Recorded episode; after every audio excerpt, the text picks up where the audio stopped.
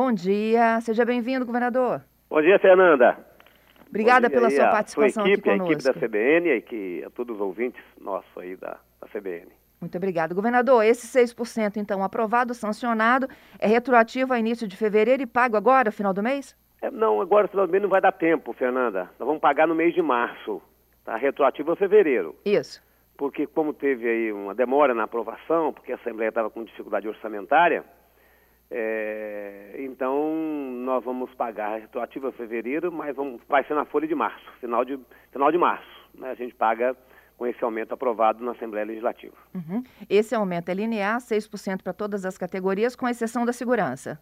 Isso, isso. A segurança pública, é, nós concedemos 4% de correção na sua, na sua tabela de subsídio por uma conversa e negociação que fizemos com eles lá início de 2020. Então, a segurança pública, antes da lei do presidente Bolsonaro aprovada no Congresso, que impediu o reajuste em 2020 e 2021, nós já tínhamos feito uma aprovação de lei na, na Assembleia Legislativa com relação aos servidores da área da segurança pública.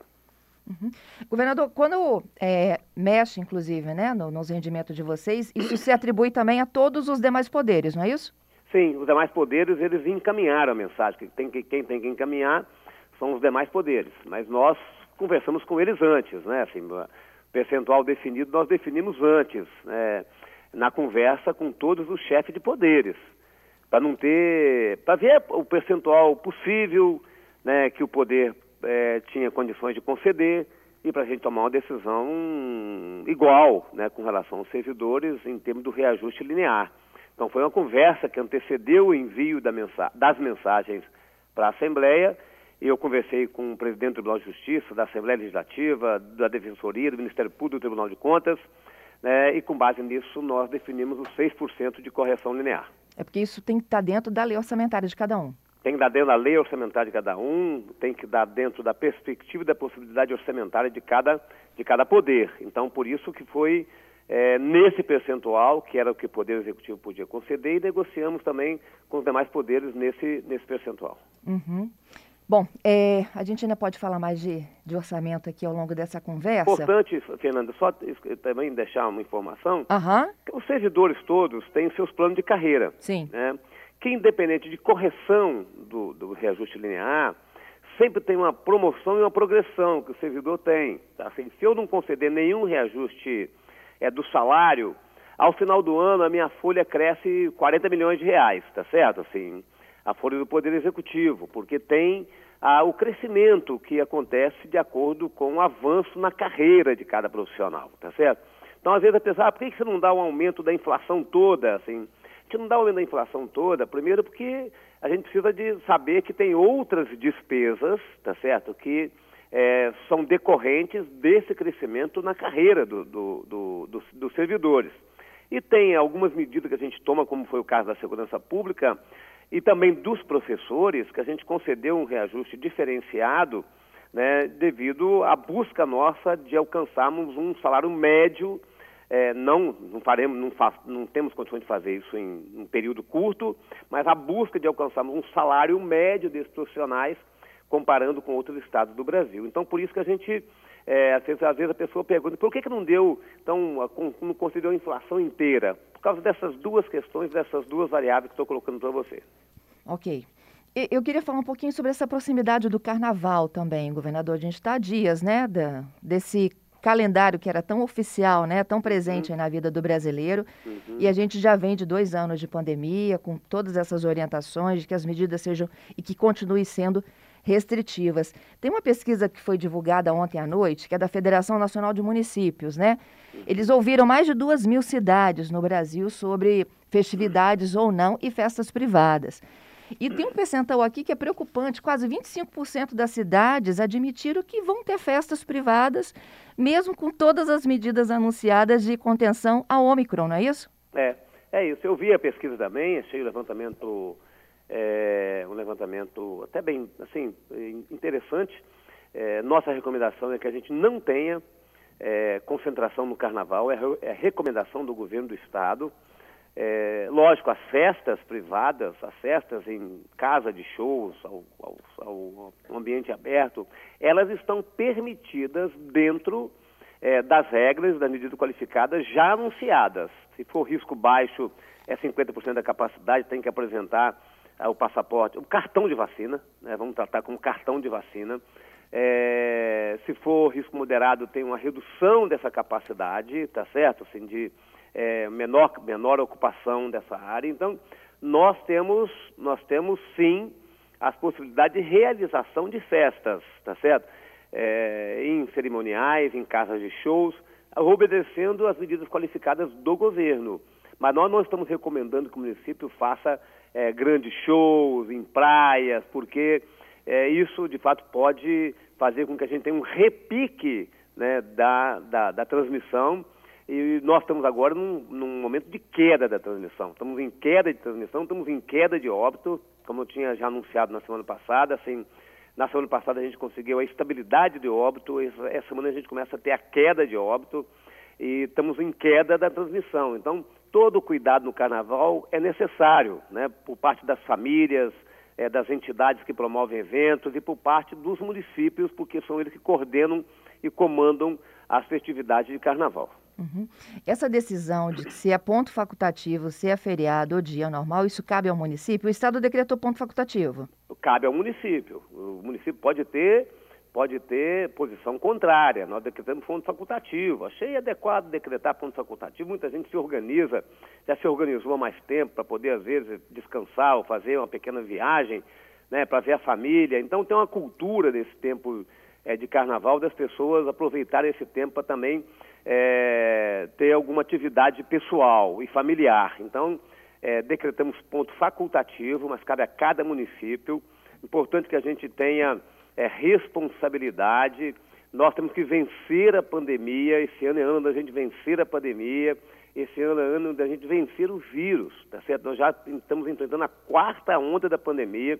Já são dois anos de gestão da pandemia, anos difíceis para todos nós.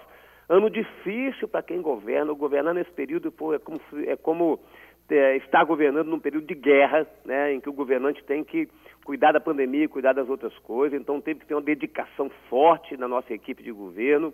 Mas nós estamos vencendo, estamos vencendo. Né, isso que importa e a gente precisa continuar contando é, com o apoio das pessoas neste momento. Uhum. Como fiscalizar, então, tudo isso que a gente está recomendando no ar? nós estamos fiscalizando, não dá para fiscalizar todos os locais. Então a gente fiscaliza por amostragem. Nossa vigilância sanitária, os bombeiros, a polícia militar, a guarda municipal, nós estamos fiscalizando permanentemente. Vamos fiscalizar no carnaval também. É, mas a gente precisa, Fernanda, contar com a responsabilidade das pessoas. E mais do que a fiscalização, é a responsabilidade das pessoas num momento como este. Assim, nós é, temos discutido isso, assim, nós, não estamos tratando de um tema que é um tema assim que, que, que, seja menor, é um tema que envolve vida de pessoas, é um tema que nós estamos é, tratando assim, é, de alguém que, que, infelizmente, algumas pessoas, ou muitas pessoas perderam a vida, que poderia estar junto conosco aqui, viver mais 20 anos, 30 anos, 40 anos. Tá? Então, nós estamos tratando de vida, às vezes a gente se acostuma com isso, as pessoas se acostumam com isso. E veja como foi importante a gente é, pedir o cartão de vacinação. Né? Depois que a gente passou a pedir o cartão de vacinação, 190, aumentou 197% a procura da primeira dose né, da vacina. Vocês já divulgaram, já publicaram isso. Então, vê como é que isso é importante, o cartão de vacinação. Não vou nem usar passaporte de vacina, porque as pessoas politizam esse tema de um jeito, mas cartão de vacina é um cartão que o brasileiro acostumou a ter né, na sua casa, todo mundo guarda com carinho seu cartão de vacina, tá certo? Assim, do seu filho, nosso cartão pessoal, o cartão do seu filho, porque sabe da importância que é a vacina para poder salvar e proteger vidas. Então, nós avançamos muito com o pedido né, do cartão de vacina em locais em que as pessoas não podem usar máscara. Então, isso, isso tem dado um, uma grande contribuição para a gente salvar muitas vidas. Tenho certeza que as medidas que a gente tomou aqui a gente não conseguiu salvar todas as vidas, mas salvamos muitas vidas de capixabas. Então, o senhor falou aí, né, do usar a palavra cartão de vacinação ao invés do passaporte que é politizado. O senhor entende como politizada também essas estratégias? Tem algumas câmaras municipais e a própria Assembleia tentando derrubar essa obrigatoriedade da apresentação da carteirinha, então, de vacinação com o selinho lá da Covid? Sim, tem, tem, um, tem um nível de politização muito forte, infelizmente, não só nesse tema agora da vacina, mas a gente teve essa politização na hora que a gente tomou medidas de restrição das atividades econômicas e sociais, na hora que a gente foi, a gente resolveu é, fazer os investimentos nos hospitais públicos, filantrópicos e privados, não em hospital de campanha. Qualquer medida que a gente tenha tomado durante toda essa pandemia, nós tivemos uma politização. E agora, na hora que a gente pede o cartão de vacina, de novo, essa politização. E considera, assim, de fato, um exagero né, em termos de posicionamento, porque é, nós estamos tratando de um assunto que a ciência considera que é vital para nós. Você veja que a gente enfrentou a Ômicron, uma, uma, um vírus com e uma variante com capacidade enorme de transmissão. A gente enfrentou sem precisar restringir atividade econômica e social, pedindo o cartão de vacinação, pedindo as pessoas para se vacinarem. Então, veja como é que nós mudamos a nossa estratégia. Lá atrás, quando a gente não tinha um percentual de pessoas vacinadas, a gente pedia para fechar a loja, para não ter nenhum evento, para fechar um bar, um restaurante. Agora a gente fez um acordo com o setor e a gente permitiu que todos pudessem continuar funcionando, gerando emprego, gerando renda e ver como as nossas estratégias funcionaram. 2021 o Espírito Santo cresceu mais do que o Brasil, mostrando que a estratégia nossa é uma estratégia que deu certo. Então agora é fundamental que a gente se agarre né, na nossa fé, mas se agarre também na nossa, na nossa confiança de que os profissionais dessa área, que os cientistas estão nos orientando a fazer isso, é isso que a gente, e é isso que tem orientado as ações do governo. Pois é, ontem eu conversava exatamente sobre esse momento aí que a gente vive da pandemia também com o subsecretário de Vigilância em Saúde, o Reblin, né? E vários dos ouvintes pontuaram é, a questão do transporte público. Eles falaram, né, de que é, eles percebem que houve uma, meio que uma afrouxada, as pessoas ainda estão embarcando, é, tiram a máscara dentro do coletivo, colocam o colega que está do lado em risco, enfim. E aí, coincidentemente, houve também uma recomendação do Conselho Estadual de Saúde.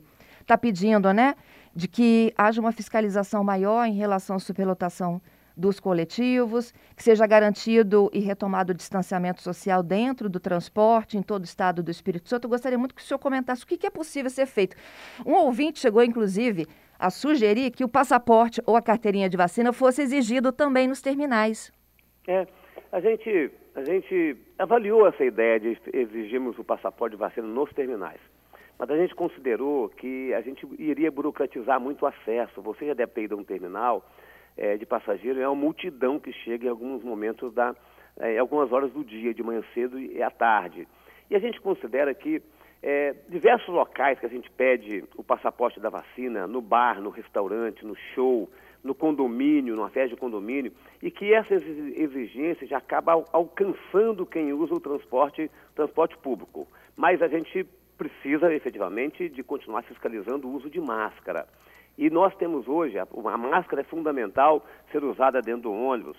E é fundamental também que a gente é, possa manter a higienização dos ônibus como a gente está fazendo.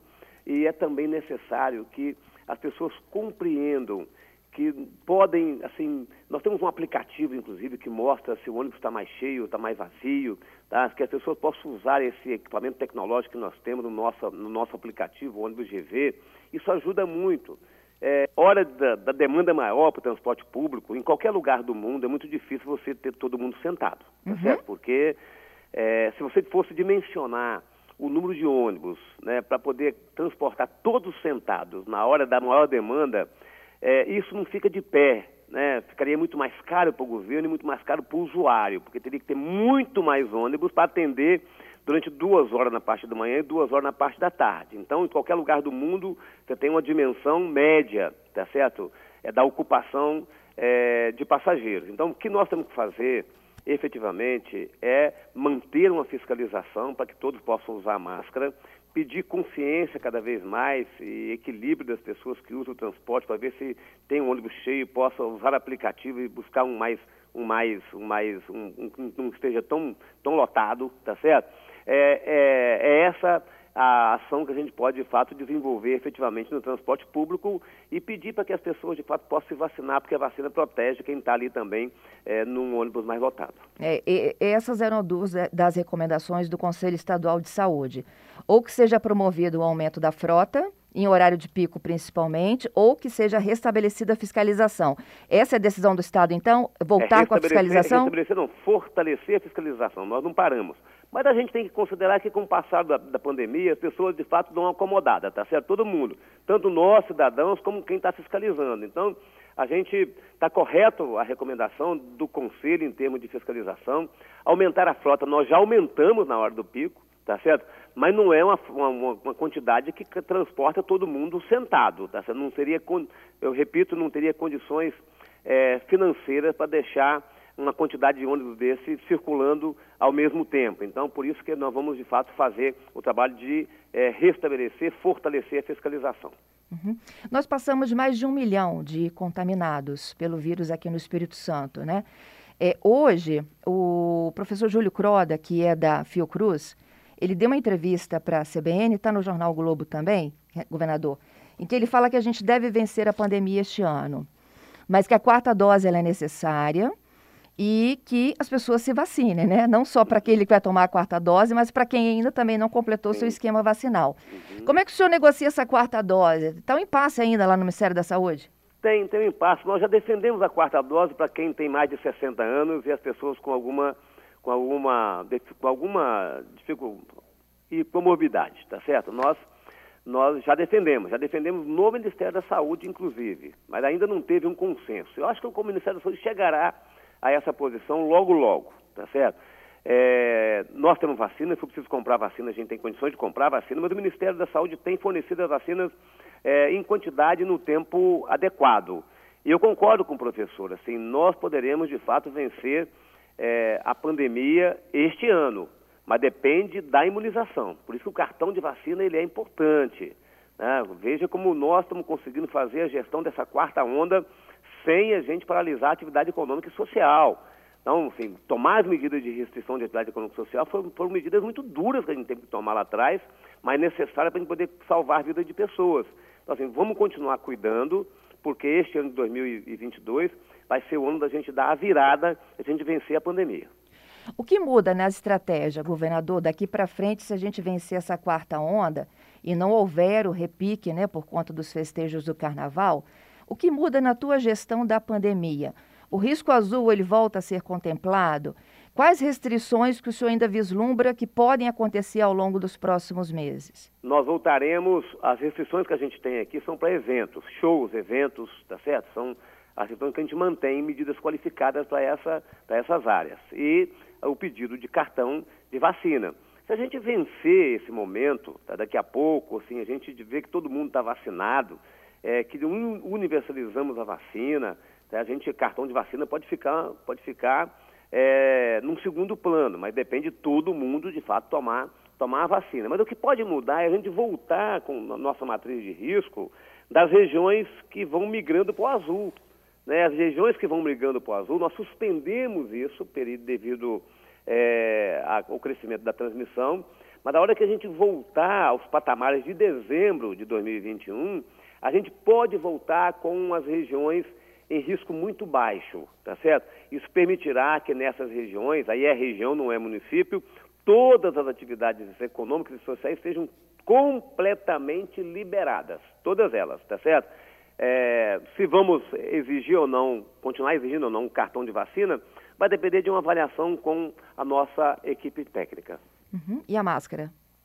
A máscara, sim. A máscara é, é uma medida que a gente precisa levar até o fim e não dá para a gente tomar uma decisão agora, fazer um anúncio agora. A gente precisa de ir avaliando tecnicamente semana a semana como, como a gente faz. Então, é, por enquanto, o nosso pedido é que as pessoas possam continuar usando a máscara, que é fundamental para poder proteger. Uhum. Governador, o senhor falou também sobre essa gestão da, da pandemia desses últimos dois anos, né? É uma, é uma, uma gestão que é de crise e é difícil para quem governa. Essa deve ser a marca do seu governo, e aí, para o lado assim, né, de quem apoia esse movimento pró-vacina e, é, e um movimento ruim para aqueles que não defendem o movimento de vacinação? Eu acho que a marca do nosso governo é a marca de quem se preocupa com as pessoas tá certo? Nós estamos preocupados com as pessoas, independente da sua posição política. Se é, tem, tem, se é, se é favorável contra a vacina, favorável contra é, medidas restritivas, assim, o que importa para nós no governo do Estado é a gente se preocupar com as pessoas e com a vida dessas pessoas. Eu, como governante, não tenho que escolher quem eu vou proteger. Eu tenho que proteger todo mundo. E época de crise, de guerra como essa, não dá para escolher entre medidas simpática e antipática. A gente tem que escolher entre aquilo que é certo e errado. Se é simpático ou não certo, a gente tem que fazer o certo, tá certo? Então, acho que a, a marca, a marca do governo de quem é, se preocupa com as pessoas, né, quer preservar e salvar a vida das pessoas e de um governo que conseguiu fazer a gestão da pandemia não parando nenhuma outra atividade do governo. Você vê a quantidade de, de obra, de programa que a gente conseguiu colocar, né? a gente continuou trabalhando forte, assim, por atitude política, por decisão política, né? investimos em inovação. Então, acho que essas são marcas importantes, importantes do governo, assim, com relação a cuidar de pessoas, com relação à manutenção de investimento em educação e infraestrutura, Acho que são, são ações que a gente está desenvolvendo com muita intensidade é, durante esse período é, e as pessoas vão vendo o esforço efetivamente do governo, mas mais do que isso, a gente é, contou com o apoio de muita gente nesse período. Então, assim, essa solidariedade também é uma, é uma marca da população capixaba. Bom, já que a gente está falando dessa marca do seu governo, eu vou continuar um pouquinho mais agora na política. É, Para quem chega agora no rádio, nós estamos ao vivo, CBN Vitória desta quarta. Um dos meus convidados é o governador Renato Casagrande. Se você, inclusive, quiser participar, mandar perguntas para o governador, nossa caixinha de perguntas está aberta desde cedo. É o 992994297. Se você preferir conversar conosco pelos aplicativos de conversa, o WhatsApp, por exemplo. Estamos também no Twitter e no Instagram, arroba CBN Vitória. Eu já já vou para as perguntas dos nossos ouvintes, mas seguindo no no foco da política, governador. É, esta semana ocorreram já alguns nomes de, de lançamentos oficiais né, na disputa para o governo. É, na última segunda, Contarato pelo PT, ontem o Manato pelo PL. Tem uma participação nossa aqui da Letícia Gonçalves, jornalista, comentarista nossa de política. Vou colocar o áudio para a gente ouvir, o senhor já responde, tá bom? Tá bom. Bom dia, Fernanda. Bom dia, governador. Bom dia, ouvintes da CBN. No evento de filiação do ex-deputado federal Carlos Manato ao PL ontem, muito foi falado lá sobre a união da direita, que envolve não só o PL, mas também o PTB aqui no Espírito Santo. E enquanto isso, foi lançada também a pré-candidatura ao governo do estado do senador Fabiano Contarato, do PT. Então nós temos, embora o governador né, diga que ainda não decidiu se vai tentar a reeleição, nós temos aí em tese a pré-candidatura do governador à reeleição e a pré-candidatura do Fabiano Contarato do PT.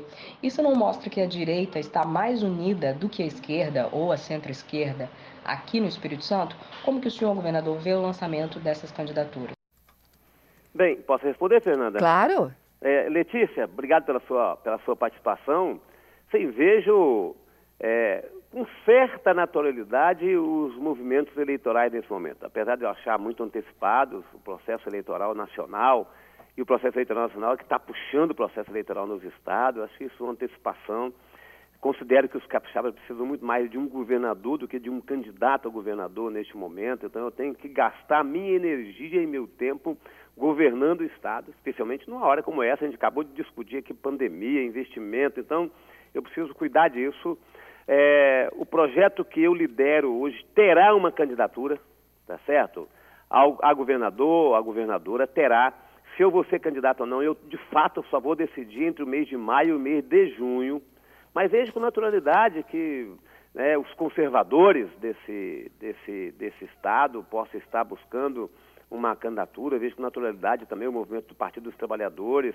É, nós não vamos deixar de conversar com as pessoas, vamos continuar conversando é, com todos os partidos, vamos continuar recebendo aqui as lideranças que chegam aqui ao Estado do Espírito Santo, as que estão aqui militando, e vamos agregando em torno do nosso projeto. Nosso projeto é um projeto que busca uma centralidade e uma, uma posição equilibrada né, de forças políticas que estão é no centro à direita, no centro à esquerda, tá certo? O PSB Nacional vai decidir efetivamente a sua posição, está muito mais perto da candidatura do presidente Lula, tá certo, do que de outra candidatura.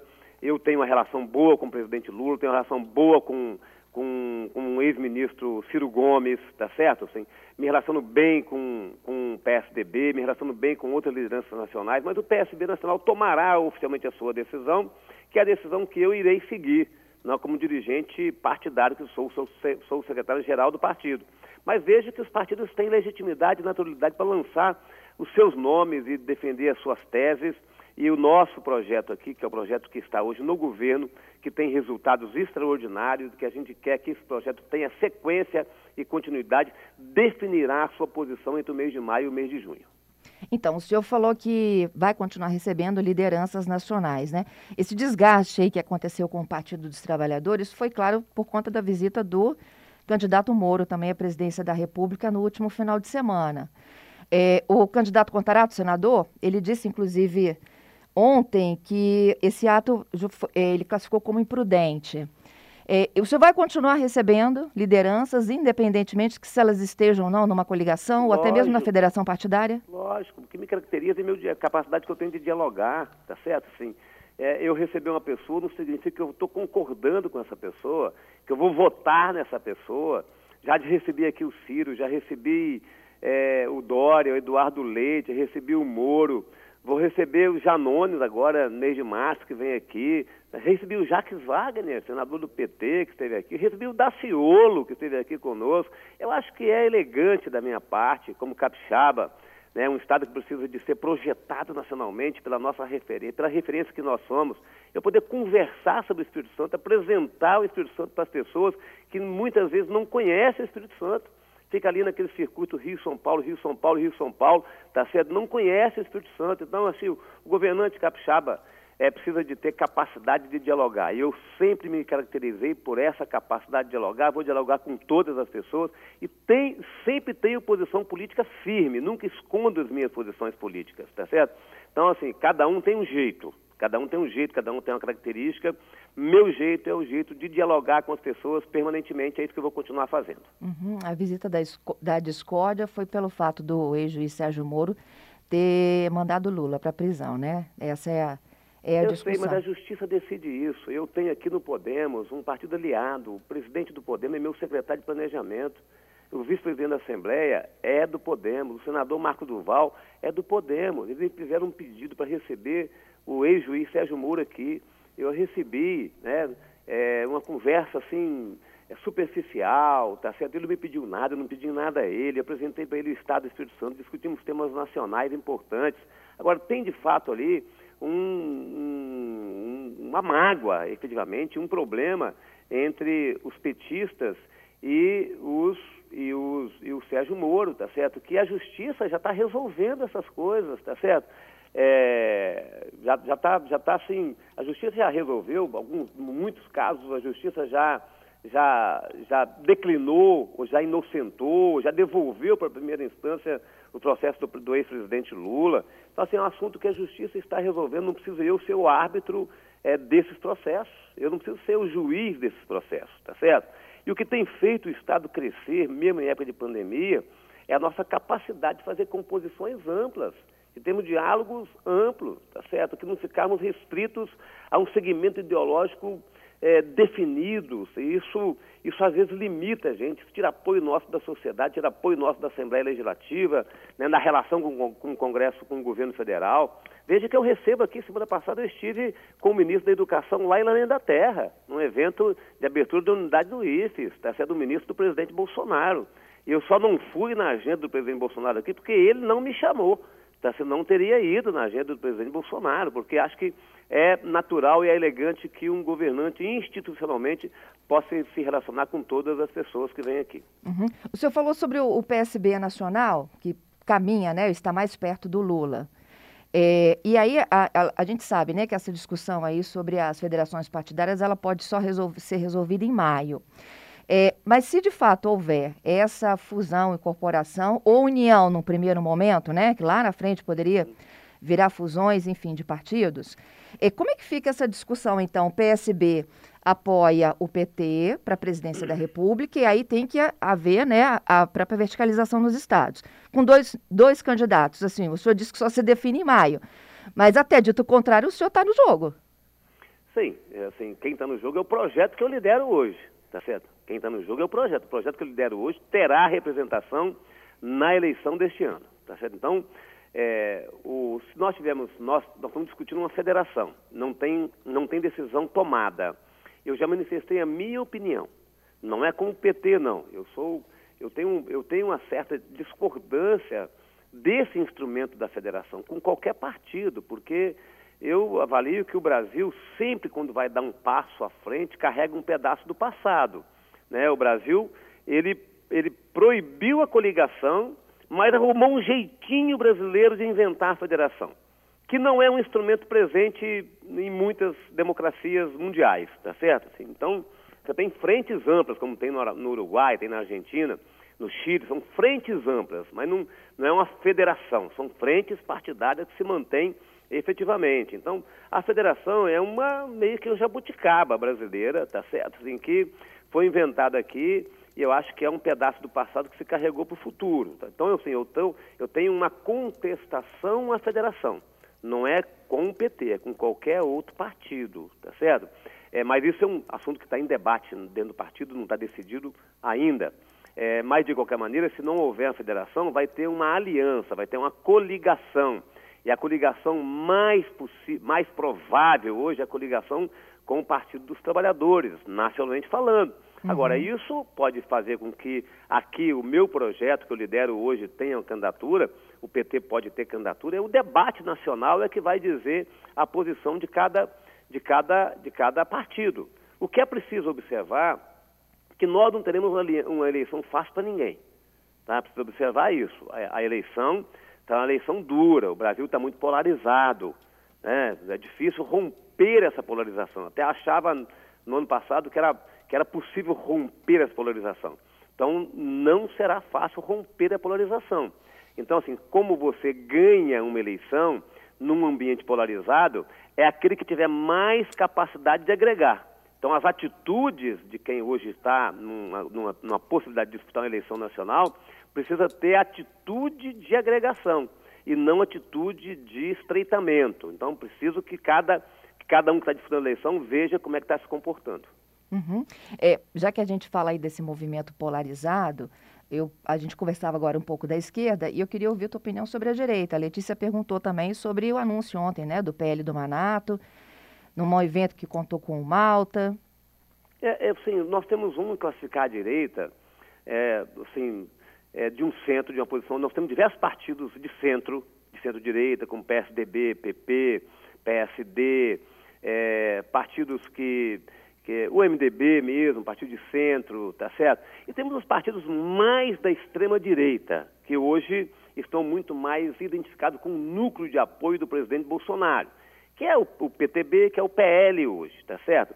É, esses partidos estão é, já, tomando uma decisão de uma militância muito aguerrida em torno da candidatura do presidente do presidente Bolsonaro. Então você tem no, no aspecto da, do, do, centro para a direita, você tem muitas divisões, tá? Tem muitos partidos da direita e de centro-direita que não topam ir com o presidente Bolsonaro, como não topam ir com o presidente Lula, só que não encontraram ainda uma candidatura para poder, de fato, apoiarem. Então, eu, aqui no Espírito Santo, o projeto que eu lidero dialoga com essas, com essas, com essas forças políticas de centro e centro-direita, porque compreendo que elas são fundamentais, são democráticas, são respeitosas com as instituições e que essas forças políticas são possíveis da gente dialogar, da gente governar junto, da gente ter um projeto que seja executado em conjunto. Quem, por exemplo? PSDB? Não, PSDB, MDB, PP, tá certo? União Brasil, né? São partidos que estão no aspecto do centro para a direita e que tem, temos capacidade, o projeto que eu lidero hoje tem capacidade de dialogar com eles, estamos dialogando com eles. Essa poderia então ser a sua coligação? Não, a coligação do projeto nosso, ela, ela vai ser uma coligação ampla, tá certo? Pode ter certeza disso. Ela pode envolver partidos de esquerda, de centro-esquerda e centro-direita, tá certo? Então, ela poderá, ela poderá, é, pelo menos esse é o objetivo. O objetivo é uma aliança ampla que, esse é o objetivo, que possa sustentar né, uma inovação e uma continuidade das ações que a gente executa hoje no governo. Queria falar de chuva também, governador. Hoje a gente tem aqui ó, o último balanço da Defesa Civil, 741 moradores do estado desalojados e 51 desabrigados. A gente teve né, pontos é, graves em Alegre, Mimoso, em outras cidades. E o que nos distancia, por exemplo, dessa catástrofe de Petrópolis, a gente está até com força né, policial lá, ajudando nesse trabalho de resgate de corpos. O que, que a gente não fez e o que, que a gente precisa de fazer ainda? Bem, a gente tem que fazer, primeiro, permanentemente. Eu estive ontem em Calçado, estive em Mimoso, estive no início da semana, semana passada em Alegre, amanhã eu vou a São Gabriel da Palha, né? Então, enfim, estou visitando os municípios, não, vou, não dá para visitar todos, mas estou visitando os municípios, tratando com as lideranças municipais sobre aquilo que a gente já está fazendo. Nós, nós, nós capilarizamos né, os bombeiros no estado. Você vê que este ano, este ano não, desculpa, no nosso governo agora de 2019 para cá, a gente abriu na região sul, por exemplo, base dos bombeiros em Castelo, base dos bombeiros em Mimoso, base dos bombeiros em Iuna, em Marataízes, estamos em Guaçuí, temos em Cachoeiro do Tapimirim. No norte do estado nós abrimos lá em São Gabriel da Palha. Então os bombeiros estão muito mais capilarizados hoje é, é, do que estávamos até 2019. Então, é a, o trabalho imediato, que é humanitário, emergencial, a gente a gente está presente na hora. Está chovendo, nós já estamos lá, presente e dando apoio ao município, à Defesa Civil Municipal, orientando como decretar a situação de emergência. E agora nós estamos liberando máquinas, tá certo? Para poder é, liberar as estradas, estamos vendo as obras que a gente tem que fazer né, de muro de arrimo, de contenção. Então, nós estamos tendo chuvas aqui no Espírito Santo desde outubro. Graças ao bom Deus, não tem sido chuvas assim, é, assim é, como nós tivemos em 2013, quando tivemos em 2020, tá certo? Que é, foram chuvas muito mais intensas, mas temos assim persistentemente tendo chuvas em algumas regiões do estado, região de Alegre, de Mimoso, né, por exemplo, daquela região sul ali, nós desde outubro a gente tem tido chuvas persistentemente, tá certo? Então isso é, pai fez com que a gente possa fazer muito investimento em infraestrutura. Você vê que nós agora liberamos 500 mil reais para cada município dentro do Fundo Cidades e o nossa prioridade da realização desses 500 mil reais para fazer projeto, elaborar projeto, é projeto para obras que ajude a enfrentar, a deixar o município mais resiliente, mais resistente a enfrentar eventos climáticos extremos. E vamos liberar recursos do Fundo Cidades e a prioridade será é, é, obras de infraestrutura para a gente poder, de fato, cuidar das pessoas. Veja que nós estamos fazendo em macro-drenagem em Vila Velha, em Cariacica, em Viana, em Colatina. São obras que vão resolver problemas de alagamentos. Muros de arrimo que a gente já tem feito. Então, é um trabalho permanente que a gente tem feito para poder, de fato, a gente cuidar das pessoas do Estado do Espírito Santo. Nós não estamos imunes, né? a tempestade forte que leva a vida de pessoas, mas nós estamos trabalhando persistentemente para que o município tenha mais resistência a esses eventos climáticos extremos. Governador, eu tenho muitas participações aqui dos nossos ouvintes, e muitos deles são peritos, médicos, legistas, e estão me cobrando aqui que eu pergunte ao senhor sobre a recomposição salarial dos peritos criminais oficiais. Uhum, é verdade. Eles têm sido bastante veementes, insistentes, eles, é justo né, que o que eles querem, de fato, é, a gente possa avaliar é, os peritos, os peritos que hoje são profissionais, às vezes com doutorado, com mestrado, é, e que é, ajuda a gente muito na polícia técnica científica. Eu reconheço que tem uma defasagem salarial, só que nós temos, Fernanda, um, um acordo vigente, que é aquilo que eu já falei sobre isso na nossa entrevista, nós aprovamos em 2020, ele está vigente até dezembro de 2022 deste ano. Tem ainda uma recomposição salarial. Agora no mês de julho tem, em dezembro tem, tá certo? Então é preciso que as pessoas compreendam que eu só posso abrir, abrir a conversa, eu estou em, em diálogo com eles, mas só posso tomar outra decisão depois que a gente cumprir esse, esse, esse, esse, esse acordo que nós já fizemos, tá certo? Eu não posso, dentro de um acordo feito, começar um outro e executar um outro acordo. Então, tenho reconhecimento da necessidade, peço a compreensão, a paciência, né, para que a gente possa, findo esse, aí o Estado, aí é o Estado, porque assim, nós estamos, nós estamos um acordo até dezembro né, desse ano, ao Estado poderá abrir com eles uma outra negociação. Então, para este ano não há possibilidade? Não, não há possibilidade para este ano. É, eles estão anunciando manifestações? Sim, respeito as manifestações deles, reconheço, só espero que não atrapalhe o trabalho, que é um trabalho muito importante que eles desenvolvem. Uhum. É, governador, sobre a BR-262, a gente houve, né? É, início foram dois momentos de adiamento do leilão de concessão e agora a suspensão. a suspensão ela adia projetos para o próprio Estado do Espírito Santo e houve uma conversa nos últimos dias de usar parte do dinheiro da, da crise que a gente teve, né, com o rompimento da barragem, em, em duplicação de algum trecho. Explica melhor para gente. Sim. Veja bem, primeiro temos duas notícias esse, essa semana, uma boa e uma ruim. Notícia boa é que a gente conseguiu a homologação do aeroporto de Linhares, tá certo? Foi uma boa notícia. A gente fez um investimento lá forte, total do governo fez dois terços, um pouco mais de dois terços dos investimentos, o governo federal um terço do investimento. Então a pista está homologada para voo visual e avião a turbina, né? É a, a hélice, não a jato. É, mas logo, logo vai estar a jato também. Mas já está homologado o aeroporto de Linhares. Temos expectativa de que empresas possam ter interesse em fazer algum voo comercial, né, tendo como base Linhares. Então, essa notícia boa que a gente conseguiu junto à ANAC, essa liberação depois das obras que a gente fez lá. Já não havia é, interesse da Azul? Já, já tem interesse da Azul, tá certo? Que agora com, a pista homologada a gente tem condições de continuar é, provocando eles para eles poderem é, para eles poderem, tá certo, continuar essa, essa avaliação. É, a outra, e estamos fazendo lá, lá, a reforma do terminal de passageiros de Linhares. Lá vai ter capacidade para 100 pessoas, né, então estamos fazendo a reforma do terminal de passageiros de Linhares. O governo do Estado está fazendo esse investimento. É, a notícia ruim é essa 262, né, que é uma angústia para nós. Né? Quem circula na BR-262 sabe efetivamente é a angústia que é a gente ter que viajar para a região serrana, para viajar para Belo Horizonte, para a região central do Brasil. Então, assim, ficamos muito tristes com a não é, consecução e não conclusão de um processo de concessão da BR-262. Eu e o governador Zema, né, eu já manifestei para o ministro Tarcísio, ele já manifestou para o ministro Tarcísio, que nós topamos colocar, que nós estamos fazendo uma repactuação é, da compensação e da reparação para o Estado do Espírito Santo e para Minas Gerais do desastre de Mariana. Porque estamos questionando a forma como foi feita a governança dessa reparação, através da Renova, da Fundação Renova, está muito burocrática. Lá em Minas Gerais, com Brumadinho, é, com Brumadinho, lá em Minas Gerais, é, nós, é, o Minas Gerais né, fez, através do Ministério Público de lá, uma repactuação direta com a empresa, sem envolver um intermediário nessa, nessa execução do serviço. Deu muito certo.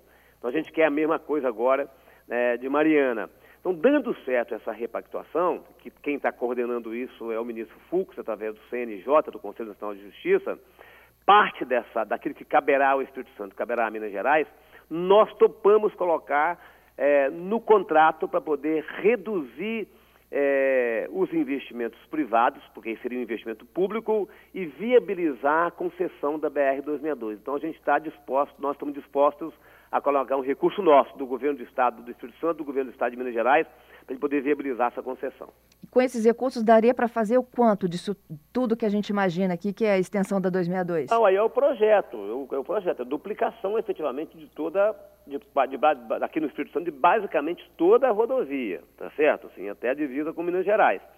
É, que seria o quê? Seria um recurso nosso, a gente depositaria na conta do Ministério da Infraestrutura e eles aportariam no contrato. Depois de feita a concessão, a empresa ganhando a licitação, já sabendo que vai ter um recurso público para poder fazer investimento em obra, pode reduzir o pedágio, tá certo? Porque do jeito que está, é, não está dando é, equilíbrio financeiro, porque você tem um, uma rodovia que exige muito investimento, na 262, na 381, e o pedágio ficaria caro demais e ficaria complexo você fazer um, uma cobrança de pedágio tão caro para poder viabilizar os investimentos.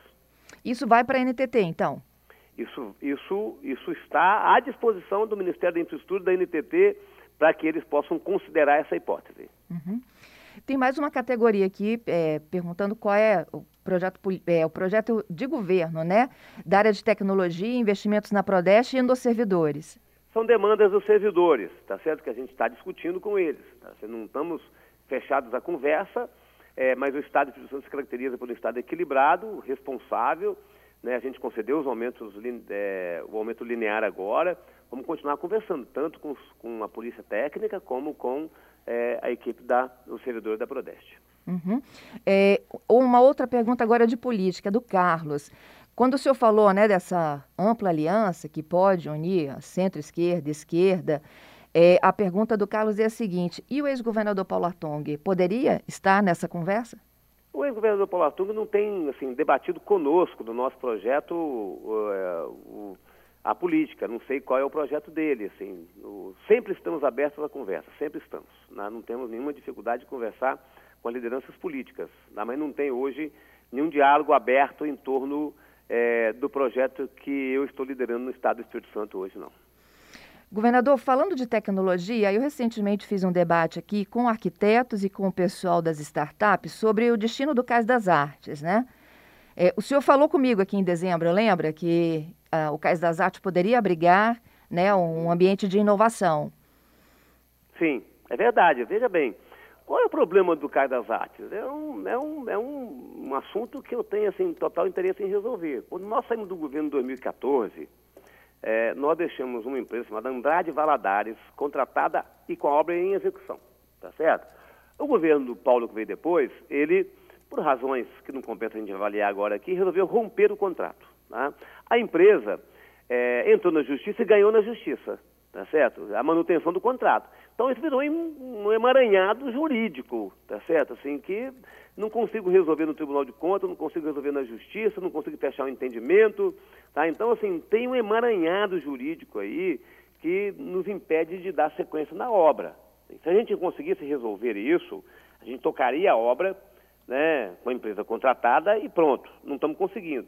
Então, é uma sugestão que a gente teve, uma ideia que a gente teve, que a gente discutindo internamente no governo e com pessoas da sociedade e empreendedores, mantendo a característica, não é, não é uma exclusão, mantendo a característica cultural, né, de arte, né, de museu, de área de exposição, de teatro, mantendo essa característica, como os empreendedores poderiam estar assumindo aquilo que falta investir ali, para investir, a gente colocar aquele equipamento para funcionar para a sociedade.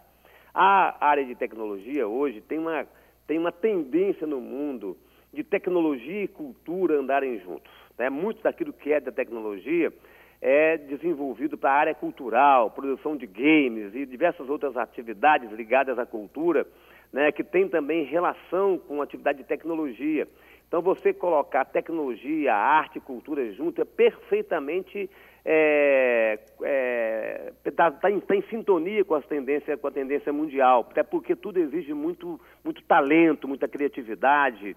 Né? Então, acho que é essa a nossa busca, para a gente poder achar um caminho para resolver aquele equipamento. Assim, esse assunto virou um assunto estadual, as pessoas querem uma solução para o Caio das Artes, e esse emaranhado jurídico pelo rompimento do contrato é, em 2015 causou esse emaranhado jurídico que a gente está tendo que enfrentar e não estamos conseguindo resolver. Então, um caminho para resolver pode ser esse que a gente está propondo, que é uma concessão a grupos privados que queiram fazer a gestão, concluir o investimento, fazer a gestão, mas mantendo as características de cultura, de arte e incluindo aí a parte de tecnologia.